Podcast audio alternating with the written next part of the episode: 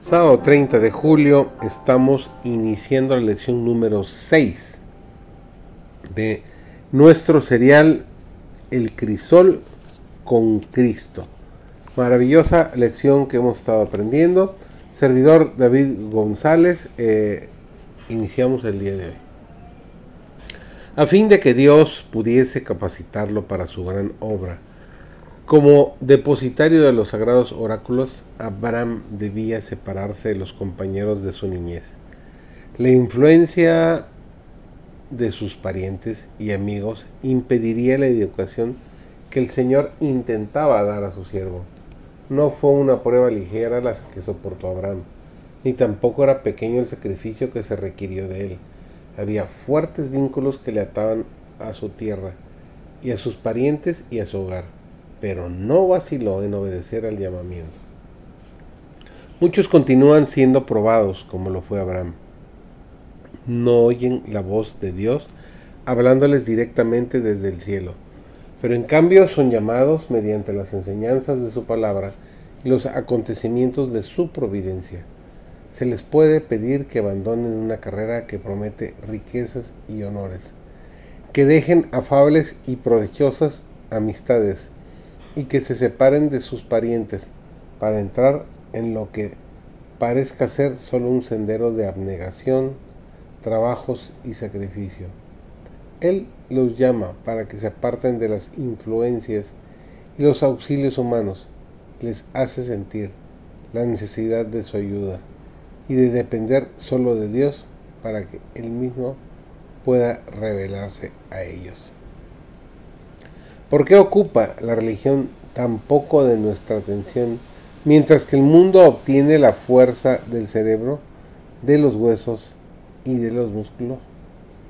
Es porque toda la fuerza de nuestro ser se dedica exclusivamente a ello. Nos hemos preparado para dedicarnos con fervor y poder a los negocios mundiales hasta el punto que ahora es fácil para la mente inclinarse en ese sentido. Esta es la única razón que nos explica por qué los creyentes encuentran tan difícil la vida religiosa y tan fácil la vida mundana. Las facultades han sido educadas para ejercer su fuerza en esa dirección.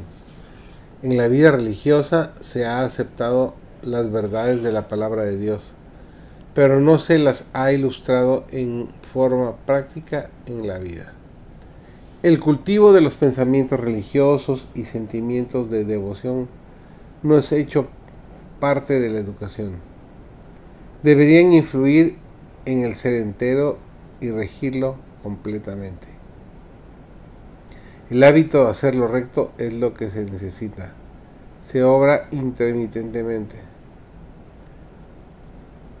bajo influencias favorables, pero el pensar natural y fácilmente en las cosas divinas no es el principio que rige la mente. Es mediante pruebas estrictas y reveladoras como Dios disciplina a sus siervos. Él ve que algunos tienen aptitudes que pueden usarse en el progreso de su obra y los somete a pruebas. En su providencia los coloca en situaciones que prueban su carácter y revelan defectos y debilidades que estaban ocultos para ellos mismos. Les da la oportunidad de corregir esos defectos y de prepararse para su servicio. Les muestra sus propias debilidades y les enseña a depender de Él. Pues Él es su única ayuda y salvaguardia.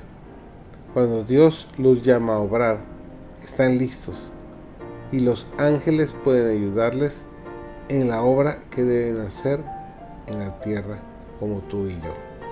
El Señor te bendiga y te ilumine.